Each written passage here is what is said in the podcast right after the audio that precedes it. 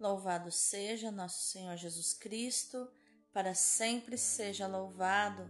Hoje é quarta-feira, 5 de outubro de 2022, 27 semana do Tempo Comum.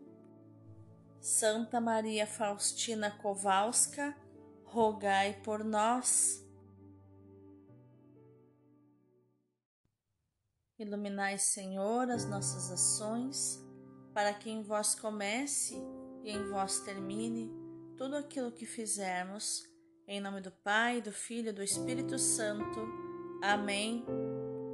Rogai por nós, ó Santa Mãe de Deus, para que sejamos dignos das promessas de Cristo. Amém. E hoje, dia da Apóstola da Misericórdia, Santa Faustina Kowalska, que teve não só um encontro com Jesus, mas visões místicas de Jesus, que pediu que ela rezasse o terço da misericórdia e que tivesse e propagasse a devoção à divina misericórdia, a nossa tábua de salvação para os dias amargos que vivemos. E hoje a nossa oração pedindo o Espírito Santo será a oração de Santa Faustina Kowalska, que dizia assim: Vós morrestes, Jesus, mas uma fonte de vida jorrou para nós e abriu-se um mar de misericórdia para o mundo. Ó fonte de vida, inescrutável misericórdia divina, envolvei o mundo todo e derramai-vos sobre nós. Ó sangue e água, que jorrastes do coração de Jesus como fonte de misericórdia para nós, eu confio em vós. Deus Santo, Deus Forte, Deus Imortal, tende piedade de nós e do mundo inteiro. Deus Santo, Deus Forte, Deus Imortal, tende piedade de nós e do mundo inteiro. Deus Santo, Deus Forte, Deus imortal, tende piedade de nós e do mundo inteiro.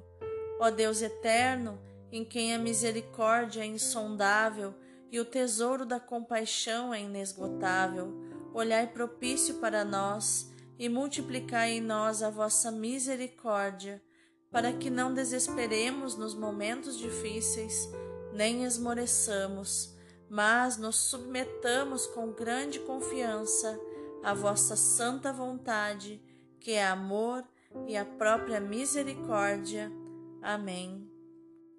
Senhor, dá-nos a sede da tua palavra, a mesma que o Senhor deu a Santa Faustina Kowalska, uma menina alegre, feliz, um imã para as crianças que amavam estar com ela. Dá-nos o amor de Faustina, a tua palavra, Senhor. Dá-nos um saborear, um degustar a tua palavra neste dia de hoje, nesta lexio divina que vamos fazer. Derramai, Senhor, as delícias da tua palavra sobre nós, em cada palavra, cada frase que lermos, que meditarmos, que contemplarmos. Amém. A primeira leitura de hoje é Gálatas 2, do 1 ao 2 e do 7 ao 14. Irmãos, 14 anos mais tarde, subi de novo a Jerusalém com Barnabé, levando também Tito comigo. Fui lá por causa de uma revelação. Expus-lhe o evangelho que tenho pregado entre os pagãos, o que fiz em particular aos líderes da igreja para não acontecer estivesse correndo em vão ou tivesse corrido em vão. Pelo contrário, viram que a evangelização dos pagãos foi confiada a mim, como a Pedro foi confiada a evangelização dos judeus? De fato, aquele que preparou Pedro para o apostolado entre os judeus, preparou-me também a mim para o apostolado entre os pagãos. Reconhecendo a graça que me foi dada, Tiago, Cefas e João, considerados as colunas da igreja, deram-nos a mão a mim e a Barnabé, como sinal de nossa comunhão recíproca. Assim ficou confirmado que nós iríamos aos pagãos e eles iriam aos judeus. O que nos recomendaram foi somente que nos lembrássemos dos pobres. E isso procurei fazer sempre com toda solicitude. Mas, quando Cefas chegou a Antioquia, opus-me a ele abertamente, pois ele merecia censura. Com efeito, antes que chegassem alguns da comunidade de Tiago, ele tomava refeição com os gentios, mas depois que eles chegaram, Cefas começou a esquivar-se e a afastar-se por medo dos circuncidados. E os demais judeus acompanharam-no nessa dissimulação, a ponto de até Barnabé se deixar arrastar pela hipocrisia deles. Quando vi que não estavam procedendo direito, de acordo com a verdade do Evangelho, disse a Cefas diante de todos: Se tu, que és judeu, vives como pagão e não como judeu, como podes obrigar os pagãos a viverem como judeus? Palavra do Senhor, graças a Deus. O salmo responsorial é o 116 ou 117, versículo 1 e versículo 2, e o refrão é Marcos 16, 15. Ide por todo o mundo e pregai o Evangelho. Cantai louvores ao Senhor todas as gentes, povos todos festejai-o. Pois comprovado é seu amor para conosco, para sempre ele é fiel. Ide por todo o mundo e pregai o Evangelho. O Evangelho de hoje é Lucas 11, do 1 ao 4. Um dia, Jesus estava rezando num certo lugar. Quando terminou, um de seus discípulos pediu-lhe: Senhor, ensina-nos a rezar, como também João ensinou a seus discípulos. Jesus respondeu: Quando rezardes, dizei: Pai, santificado seja o teu nome. Venha o teu reino. Dá-nos a cada dia o pão de que precisamos e perdoa-nos os nossos pecados pois nós também perdoamos a todos os nossos devedores, e não nos deixes cair em tentação. Palavra da salvação, glória a vós, Senhor. Vamos compreender o contexto das leituras de hoje. Na primeira leitura de hoje, a primeira leitura de hoje nos mostra que Paulo continua a escrever num estilo de autobiografia. Depois de 14 anos, vai a Jerusalém acompanhado por um levita cipriota chamado José, a quem os apóstolos tinham dado o sobrenome de Barnabé, isto é, filho da consolação, e que acompanhou Paulo durante o primeiro período de evangelização. Leva também Tito, um greco cristão incircunciso, que mediou o conflito entre a igreja de Corinto e Paulo, como vemos na segunda carta aos Coríntios, capítulo 3, versículo 13.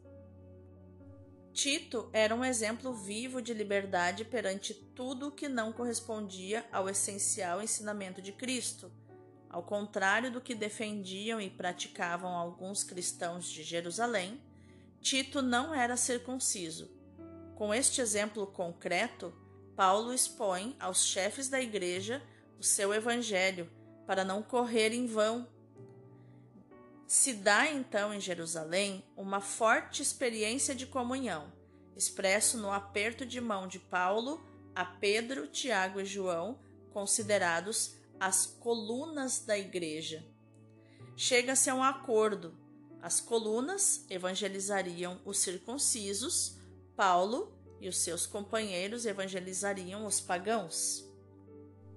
A única recomendação é dar atenção aos pobres, coisa que Paulo terá em grande conta. Mas a comunhão não impede Paulo de, de se opor a Pedro, que em Antioquia se deixou dominar pelos cristãos judaizantes, deixando de frequentar a mesa dos cristãos convertidos do paganismo que justamente se julgavam livres de tomar qualquer tipo de alimento. E verificamos duas realidades. A primeira é que Paulo se sente livre para dizer claramente a verdade a Pedro, que hesita na sua prática de crente. A segunda é que a mensagem de Cristo é uma mensagem de liberdade em relação a todo formalismo, exterioridade, hipocrisia e constrangimento. Já no Evangelho, Jesus estava em algum lugar orando. Em qualquer tempo e lugar se pode rezar, se pode orar, ainda que haja tempos e lugares expressamente destinados à oração. Ao ver Jesus rezar, um dos discípulos percebeu que não sabia rezar e suplicou: Senhor, ensina-nos a orar. Então Jesus ensinou-lhes a sua oração, o Pai Nosso. A oração de Jesus começa com a invocação do Pai, Abá. No texto lucano, ou seja, de Lucas, a palavra Abá exprime uma ternura e um, um estar à vontade idêntico à nossa palavra papai, paizinho. Era uma palavra da esfera doméstica do judeu, porque os filhos chamavam o pai dentro de casa de Abá mas na rua chamavam de Senhor. Jesus nos introduz deste modo a um novo tipo de relacionamento com Deus, caracterizado pela confiança, semelhante à de um filho que se dirige ao pai por quem se sente amado e tem intimidade.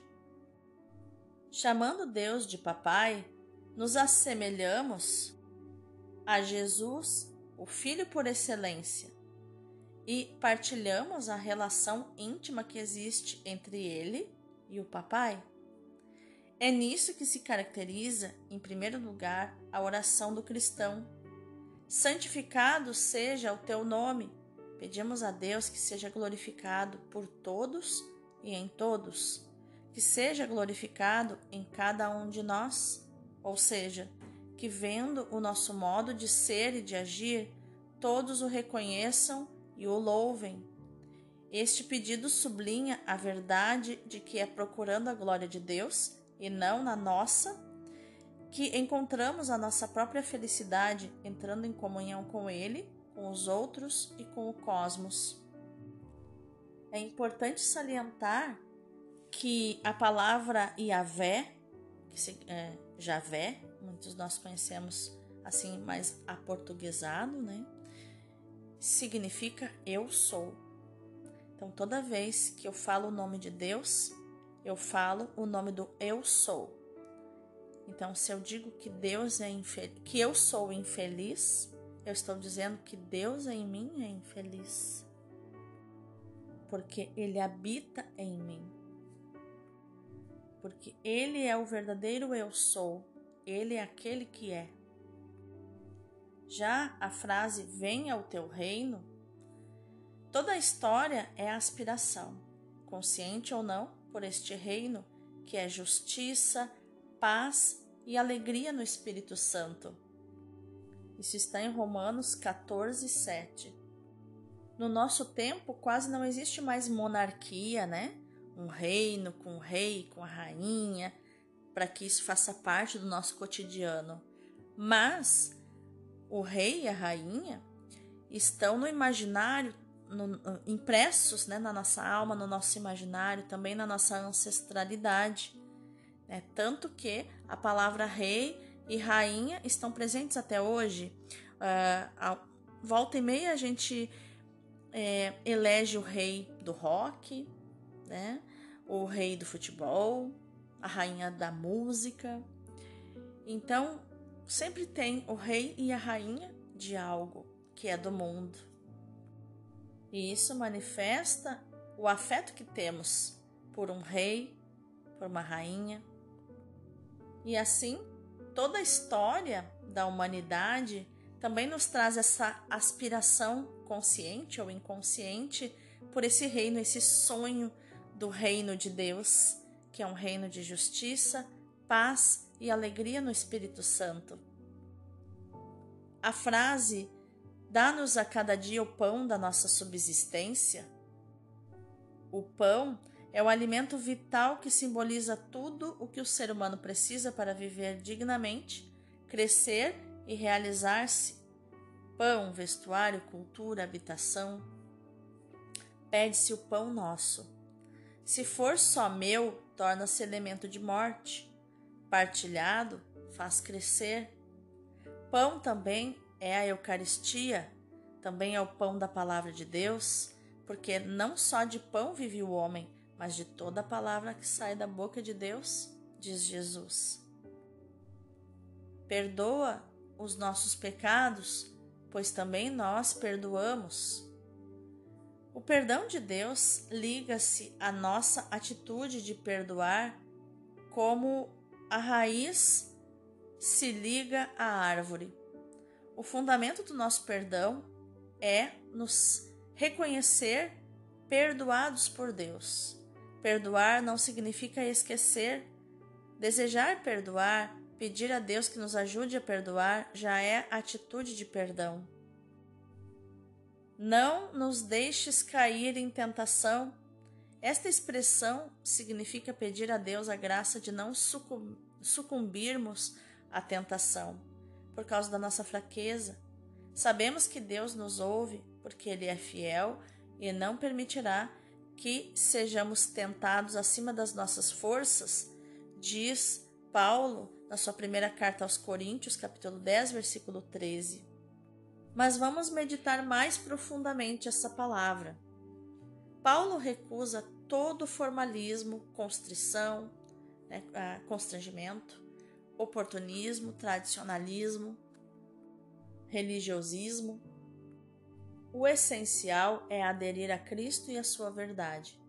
Para defender essa posição, que julga correta, está disposto a tudo, até em dispor-se com Pedro, não hesitando em aplicar-lhe a correção fraterna. Tem de haver coerência entre o Evangelho e a vida. É urgente que nossas comunidades cristãs se instaure esta parresia, este atrevimento, essa franqueza de relacionamentos, essa busca apaixonada da verdade de Cristo, dando ouvidos às exigências do reino e não dos nossos interesses mesquinhos. Nada melhor do que ter bons espaços e tempos de oração para ultrapassar rotinas e confusões que poluem a verdade pura do Evangelho e escravizam o nosso coração. Se rezo ao Abá, ao Pai cheio de ternura, ao Papai, Papai meu e dos meus irmãos, se lhe peço que seja glorificado como convém e que venha o reino da justiça, do amor e da paz, também através da minha pequena vida, então terei a força de me tornar cada vez mais na porção da igreja de que faço parte, aquilo que hoje sou chamado a ser. Não me tornarei certamente um elemento polêmico, soberbo e capaz de rebentar com tudo, mas uma pessoa tão intensamente unida a Jesus, tão compenetrada pelo seu humilde amor, que nada temerei, nem sequer a reação daqueles que vier a corrigir por amor. Pedir frequentemente ao longo do dia Venha o teu reino é o segredo para alcançar a força espiritual de realmente o querer e procurá-lo numa atitude pessoal e de relacionamento. O verdadeiro diálogo na igreja e nas nossas comunidades cristãs precisa de um clima de liberdade. Cada um deve experimentar que lhe é possível manifestar as suas opiniões, o seu modo de ver este respeito pelas opiniões dos outros leva à compreensão recíproca, à aceitação do conselho e também à correção fraterna. Precisamos sempre lembrar de nos comunicar no nosso adulto interior.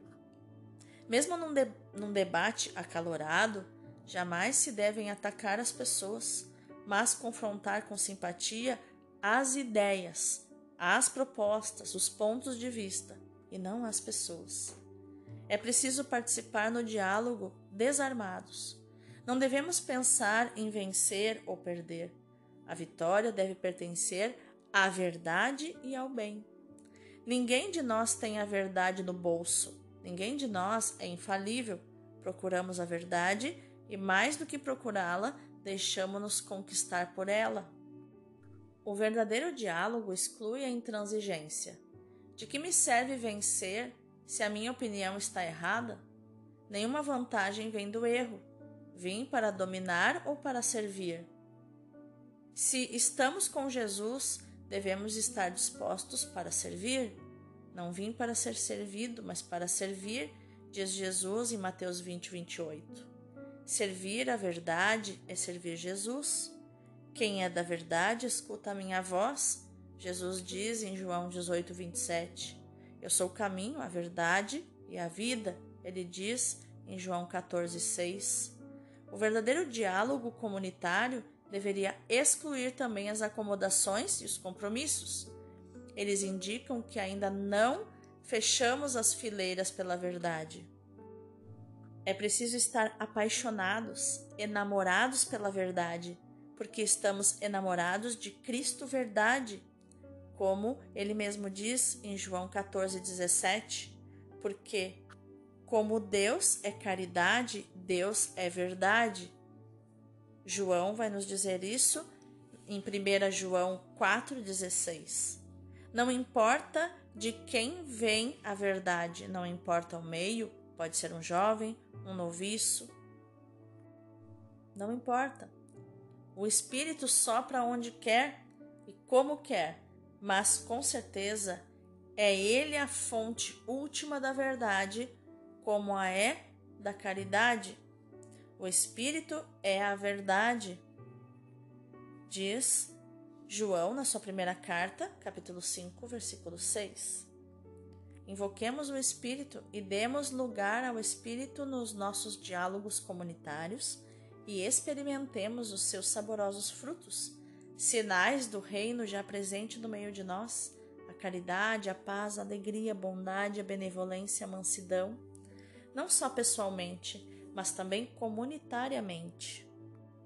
Estamos convencidos de que a realidade escatológica dos novos céus e da nova terra, onde habita a justiça, pode ser uma realidade atual, antecipada, não só pessoalmente, mas também comunitariamente. Isso está em 2 Pedro 3,13. Vamos orar?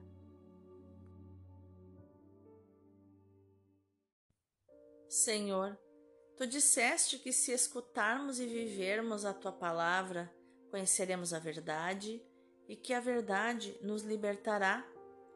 Dá-nos a graça de rezar e de viver a ardente súplica Venha o teu reino, que é verdade e liberdade de Deus e do ser humano.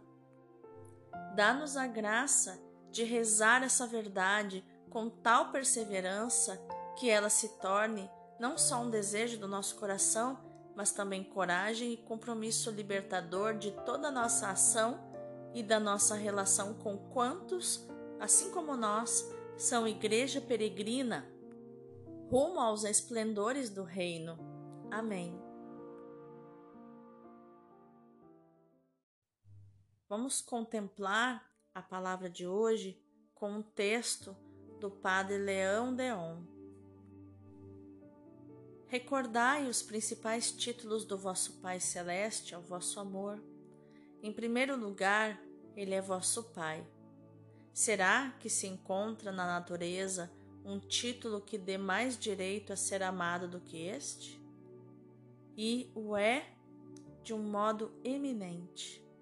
É o Criador do vosso corpo e da vossa alma e o autor da sua união.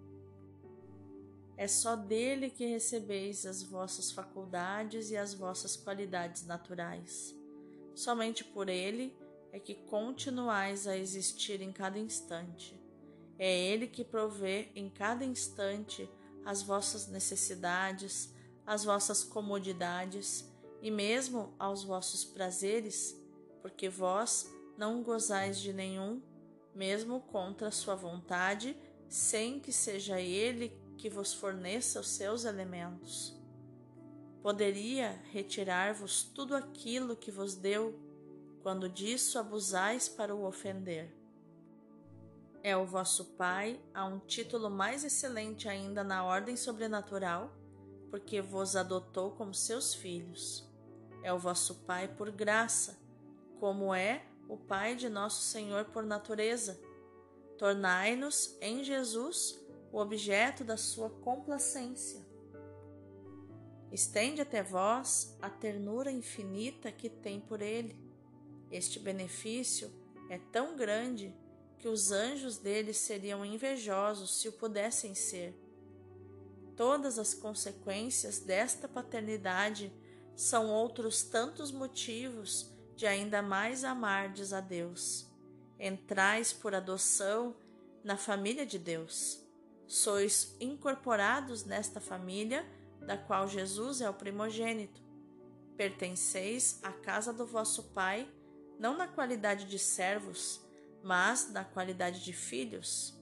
Jesus não faz distinção a este respeito entre vós, e ele, como observais no Evangelho, diz: Meu Deus e vosso Deus, meu Pai e vosso Pai.